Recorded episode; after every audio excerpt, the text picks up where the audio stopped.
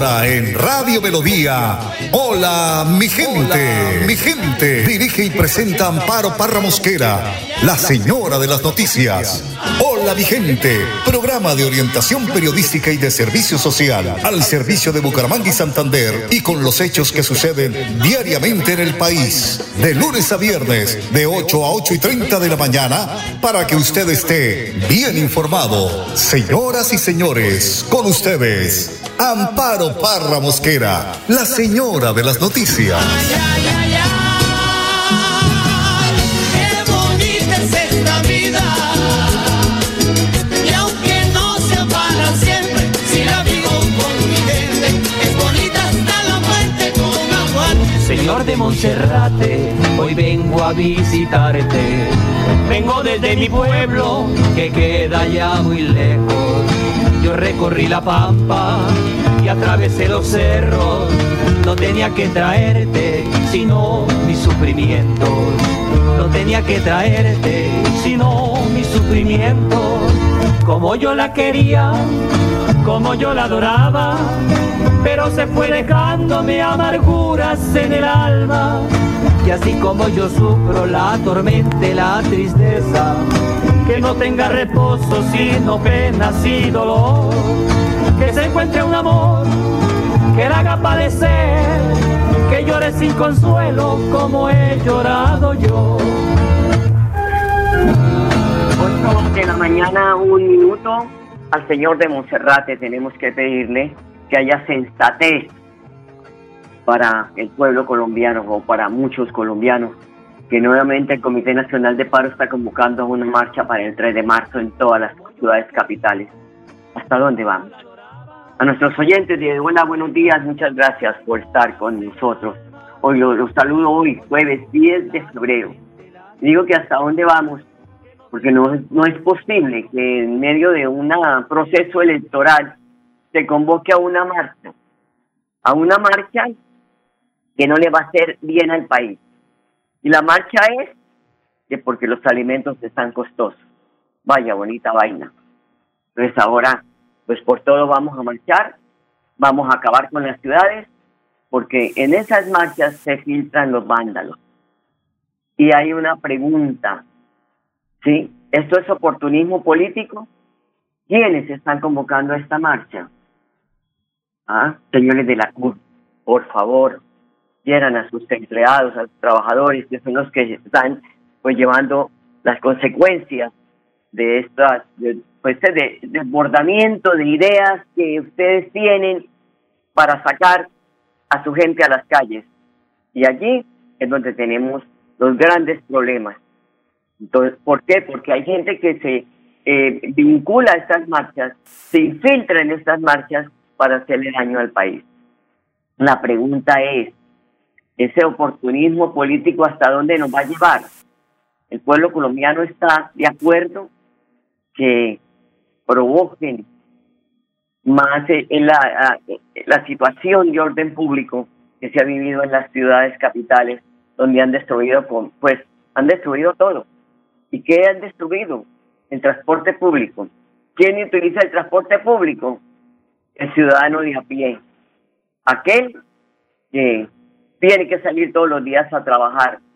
Uno sabe que son marchas que convocan, que son actividades según eh, pues pacíficas, pero que hemos visto que se convierten en vandalismo, en situaciones que no le hacen bien a una ciudad, a un país, a un departamento.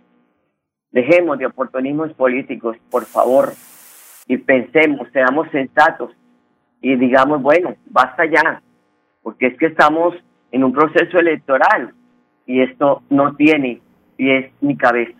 Así que pónganse la mano en el considere y piensen en sus trabajadores, en su pueblo, que es el que sufre todas las consecuencias de estas de de estas paros, de estas marchas. Además, las personas que tienen que movilizarse para su trabajo, que se ven obligadas a caminar horas y horas para regresar a su hogar, porque paran el transporte público, porque hay vandalismo. En fin, esto es para pensarlo y está abierto el debate. 8 de la mañana, 4 minutos. Hoy es el Día Mundial de las Legumbres. Mire cómo es importante esta fecha. Esta celebración es relativamente muy reciente. Se estableció como efeméride reconocida en diciembre del 2018 y se celebró por primera vez en el 2019. En 2021, el Día Mundial de las Legumbres se celebró con el lema Ama las legumbres por una dieta y una planera sanos. Pero en realidad la ONU, junto a la FAO, su organismo dedicado a la alimentación y agricultura, pues ha venido promoviendo la importancia de las legumbres desde el año 2016, que fue el año internacional de las legumbres. A partir de entonces, los granos, como las alberjas, como los frijoles, garbanzos, lentejas y, la, y demás leguminosas, pues han empezado a ganar protagonismo en la dieta de, del mundo, digamos, porque muchos países están consumiendo también ya estas leguminosas. ¿Y por qué no decir que reemplazan la carne, el pollo, y decimos que está caro, hay otros alimentos que podemos comprar más económicos. Son las 8 de la mañana, 5 minutos. Como dijo un amigo, un buen plato para un almuerzo un plato de arroz seco con lenteja y unas tajadas de maduro. muy bien almorzado. Donaldo Potero, muchas gracias por la edición y musicalización de este su programa Hola mi gente. Y a las 8 de la mañana, 6 minutos, los invito para que escuchemos el mensaje del Padre Sazán. Marcos 7 del 14 al 23. Lo que sale, sale. Y en primer lugar es llamando a la gente. Y en esto Jesús es tajante. Le muestra que no tan solo vino a hacer favores y solo curar enfermos. Vino a dejar un mensaje y claro. Que la religión no es más que Dios y que los externas o las cosas externas no las ve Dios o no las toma tan en cuenta, sino más bien el corazón de las personas. En el judaísmo estaba a un nivel muy grande las tradiciones y las leyes judías, dejando de lado a la persona y a su interior. Por eso tenemos que luchar hoy para no ser cristianos acartonados, que solo marcan el listo en su fichaje de devociones. Listo, cumplí el rosario, listo, hice la visita al Santísimo, listo, hice la visita a un enfermo, listo porque hice esto, listo porque hice otro. No, no, no. No, no podemos caer en esto. No podemos caer en el listo. Somos personas que tenemos que mirar a los ojos a los otros y no por encima de los otros. Porque somos cristianos, es decir, otros Cristo. Por un segundo lado está lo puro y lo impuro. Hay veces que nos creemos más puros por ser de una institución o por llevar un mero cumplir de cosas. Me giró varias veces en el día, bueno, hoy sino varios días atrás, en la cabeza una situación. Mira, hablando con una persona integrante de un grupo parroquial, le explicaba que había una nueva encargada de área. Y ella me dijo, no, me parece. Y le dije, ¿por qué? Y ella me respondió, porque no me gusta su lenguaje y por su manera de ser. Le dije que si vamos por eso, ni yo puedo ser cura si es así. Y sí, imagínate, encima yo que soy mal hablado y todo, imagínate eso. Miremos la cruz. Jesús dio la vida por todos, por vos, por mí. Mira quién es el primer santo de la iglesia. El primer santo de la iglesia católica es el buen ladrón. Incluso el mismo Jesús lo canonizó porque le dijo, hoy estarás conmigo en el paraíso. ¿Qué tal, eh? Y sin embargo, el gran sacerdote judío estaba abajo insultándolo. Qué cosas, ¿no? El creyente erudito, el que cumplía todas las reglas y todas las tradiciones, liquidándolo a Jesús, al Hijo de Dios. ¿Eh? Y el pecador público, condenado, entrando al cielo. Ah, qué tremendo, ¿no? Qué enseñanza que nos deja este Jesús. Por eso hay que mirar el interior. Cuán importante es trabajar el corazón y llenarlo de Dios. Es lo interior lo que mueve y lo que genera. Vos podés generar mucho. Encontrate a vos y con vos. Descubrí a Dios en vos y lleva a nuestro Dios a otros corazones que están vacíos. Dios no te abandona porque te ama. Que Dios te bendiga en el nombre del Padre, del Hijo y del Espíritu Santo y hasta el cielo no paramos. Cuídate. Gracias, Padre. 8 de la mañana, 9 minutos.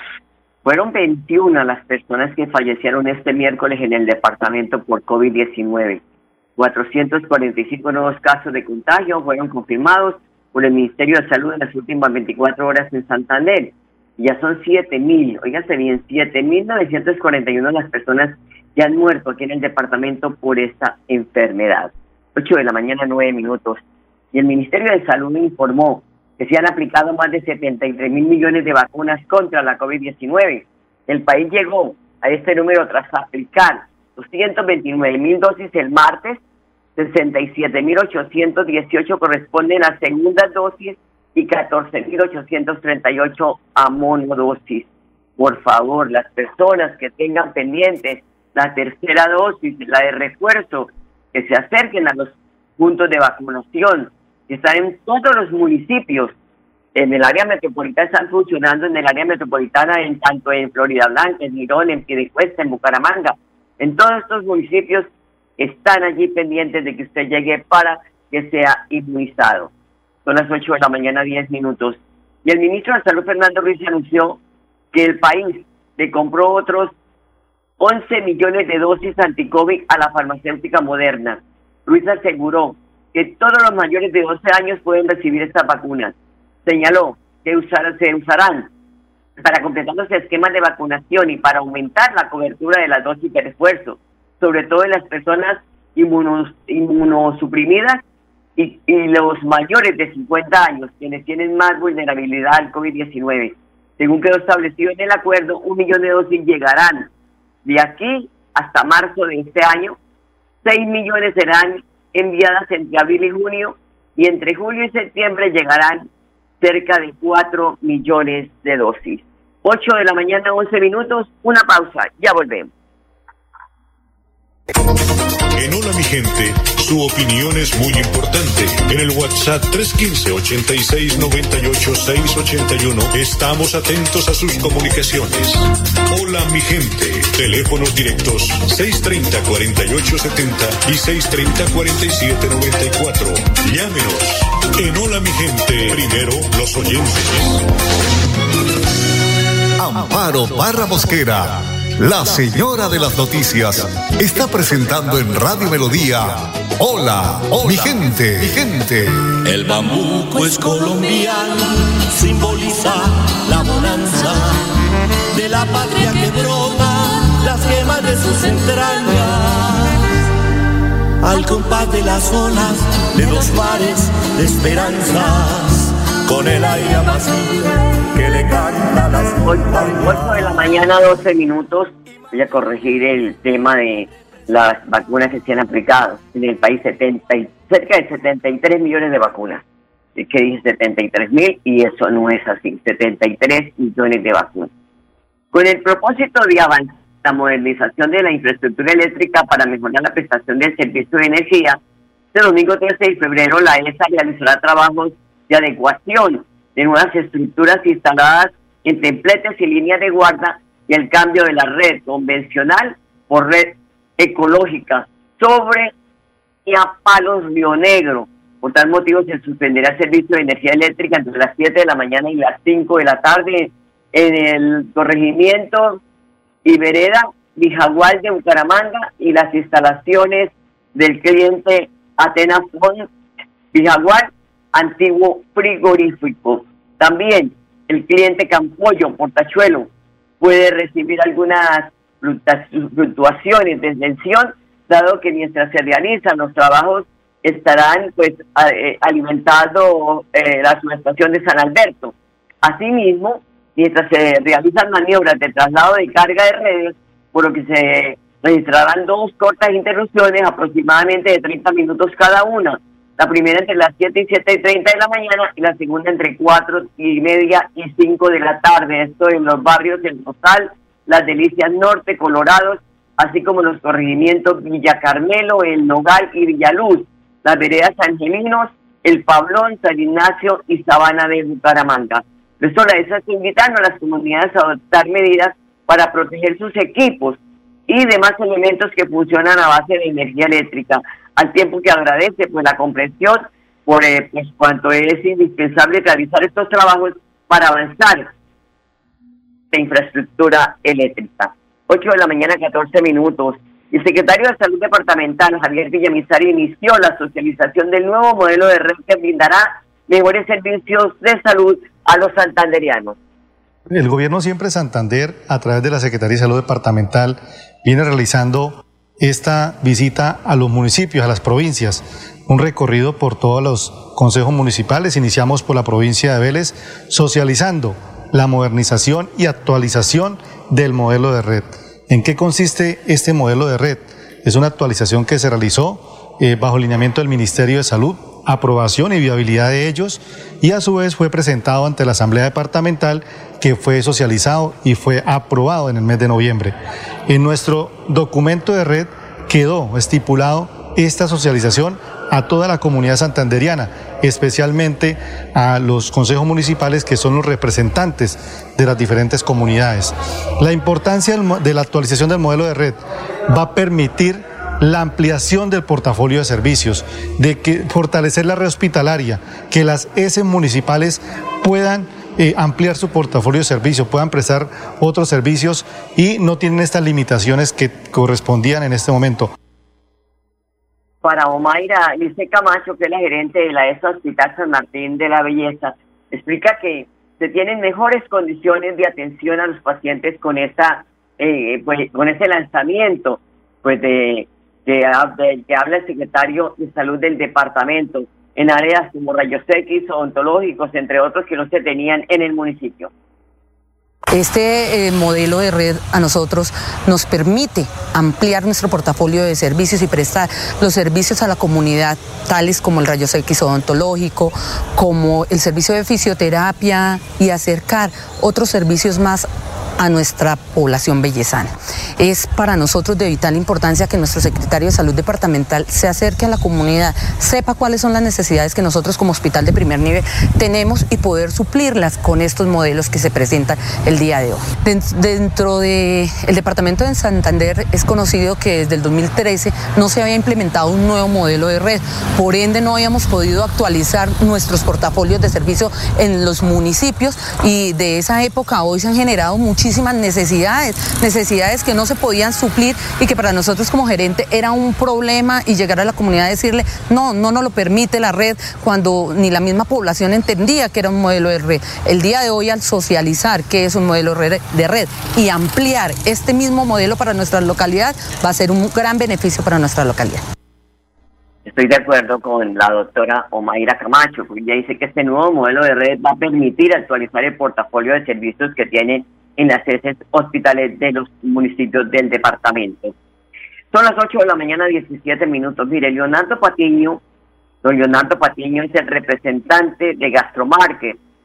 Él ha dicho que han recibido muy bien por parte de todos los comerciantes del sector de cabecera la vigilancia que viene prestando la Policía Metropolitana en el sector para combatir la delincuencia, pues ya que, que tiene azotada la zona comercial de cabecera y llano, especialmente en la zona de los restaurantes, de los bares, de las discotecas. Son las 8 de la mañana, 17 minutos. Pero también Juan Camilo Toro explica y expresa este beneplácito que tiene por parte de las autoridades. Pasamos momentos de tensión donde no solo nosotros como propietarios de los establecimientos, sino también nuestros clientes y visitantes pues sentían temor de salir a la calle y en caso tal y puntual en esta cuadra pues donde habemos varios negocios que tenemos digamos una exhibición al público, nos tocó eh, de alguna manera implementar protocolos propios de seguridad para mitigar un, en algo digamos la confianza de estas personas en los establecimientos. Sin lugar a duda hemos visto que en los últimos, digamos, 45 días se ha visto mayor presencia de la policía, además también de cuadrantes organizados. Eh, puntualmente nosotros como cuadra también nos organizamos, donde tuvimos unas reuniones de planeación en presencia de la policía y algunos establecimientos pues que asumimos eh, la inversión de una seguridad privada, generando como unos frentes eh, que de alguna manera generen y mitiguen pues esta ola de inseguridad que se viene en la ciudad. Entonces, eh, eso ha hecho que la economía se siga activando, que es muy importante para todos después de lo que venimos y en lo que aún seguimos estando. Entonces, de verdad que agradecidos primero con la Policía Nacional, con la Alcaldía por su apoyo y lógicamente pues por el acompañamiento que nos han dado nosotros como empresarios del gremio, inicialmente pues aquí digamos gastronómico y en este caso puntual de esta tienda de moda Igualmente, el sector de las peluquerías, recordemos que hace poco un em, ciudadano extranjero pues eh, entró a, a una peluquería intentó atacar a los propietarios para que le dieran plata a robarlos. Pues Oscar Rojas, que es el vocero del sector de las peluquerías, ha manifestado. En el momento pues se ha visto el apoyo de la Policía Nacional en cuanto a la seguridad, la disposición de los CAI móviles, de los auxiliares y patrulleros que están patrullando constantemente la zona. Eh, también las empresas de seguridad que han hecho presencia eh, de la mano de los empresarios y pues se han implementado muchas medidas como chats grupales, eh, apoyos en internos y de, la mano de los, de los, empresarios de la zona. Bueno, como tal se maneja los números privados y el chat de grupo. Ya si hay una situación demasiado sospechosa, se informa directamente con algún superior y no, pues no esperamos de pronto que respondan al, al grupo. Eh, cuando hay personas sospechosas, eh, se trata de identificar eh, vehículos, motos, carros, los móviles, colores, alturas, estaturas. Bueno, lo que se busca es que la gente se sienta segura, tanto las personas que vienen al lugar, a los lugares aledaños, como las personas transeúntes, que no se presente ningún acto delictivo, que pueda usted salir tranquilo a, cualquier hora sin necesidad que ahí tengo que guardar mi celular porque me van a robar. No, y se ha visto ya bastante eh, la seguridad con la implementación de los CAI móviles y la presencia de las patrullas, pues ya no se ven personas tan sospechosas, solo se ve la gente habitual.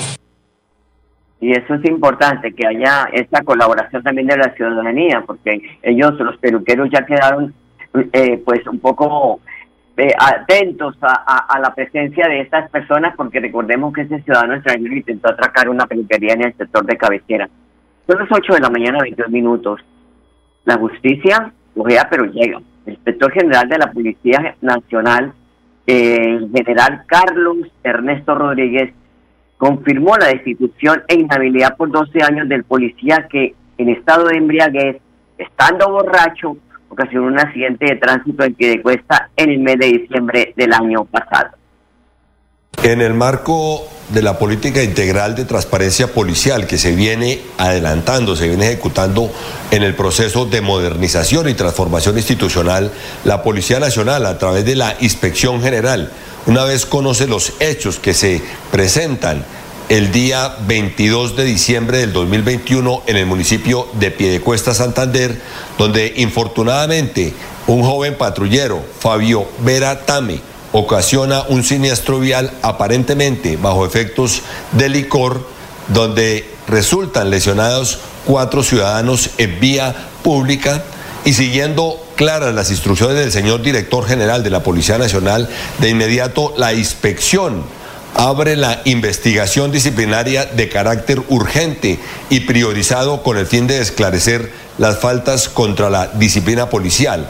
Estos hechos fueron dados a conocer por el señor, señor general comandante de la Policía Metropolitana de Bucaramanga, quien apartó en forma inmediata a este funcionario del cargo. El día de hoy podemos referenciar eh, a, todos los ciudadanos que se fueron formulados y citados a cargos en audiencia pública disciplinaria al uniformado donde se le notificó la decisión de destitución e inhabilidad por 12 años para ejercer cualquier cargo público como también para contratar con el Estado en primera instancia, al encontrarse probada una falta gravísima contemplada en el artículo 34, numeral 10 de la ley disciplinaria actual 1015 del 2006 eh, para la Policía Nacional, fallo que fue apelado y en este momento se encuentra en trámite de segunda instancia.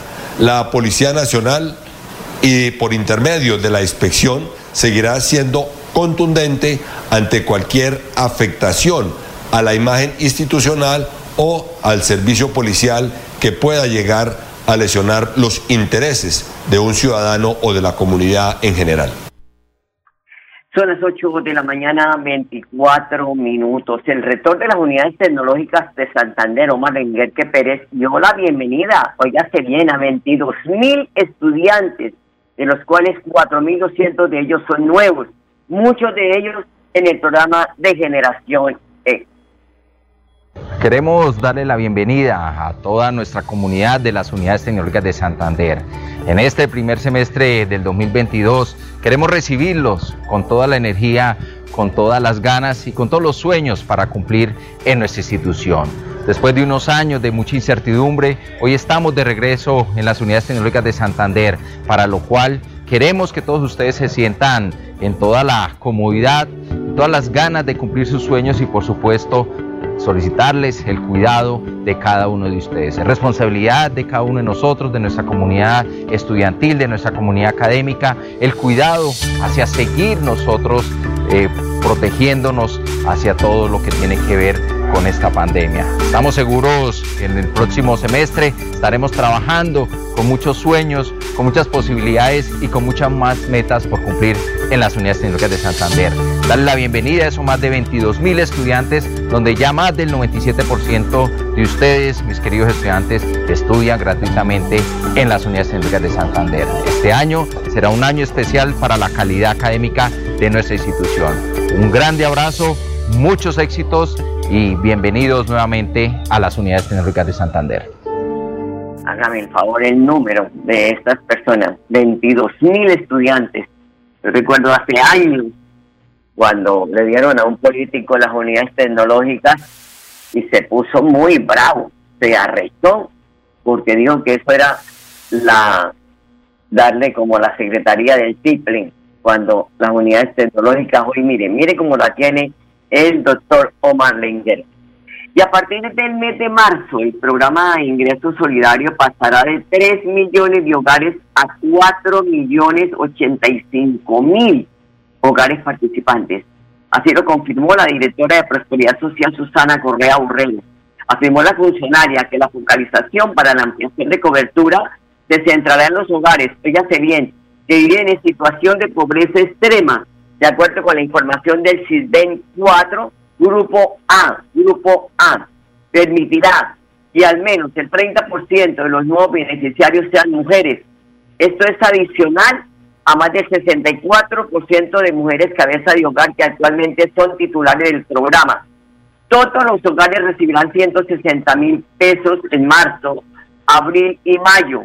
Y a partir del mes de junio, y gracias a la ley de inversión social, el programa incluirá valores de pago diferenciados según el número de integrantes del hogar y los niveles de pobreza.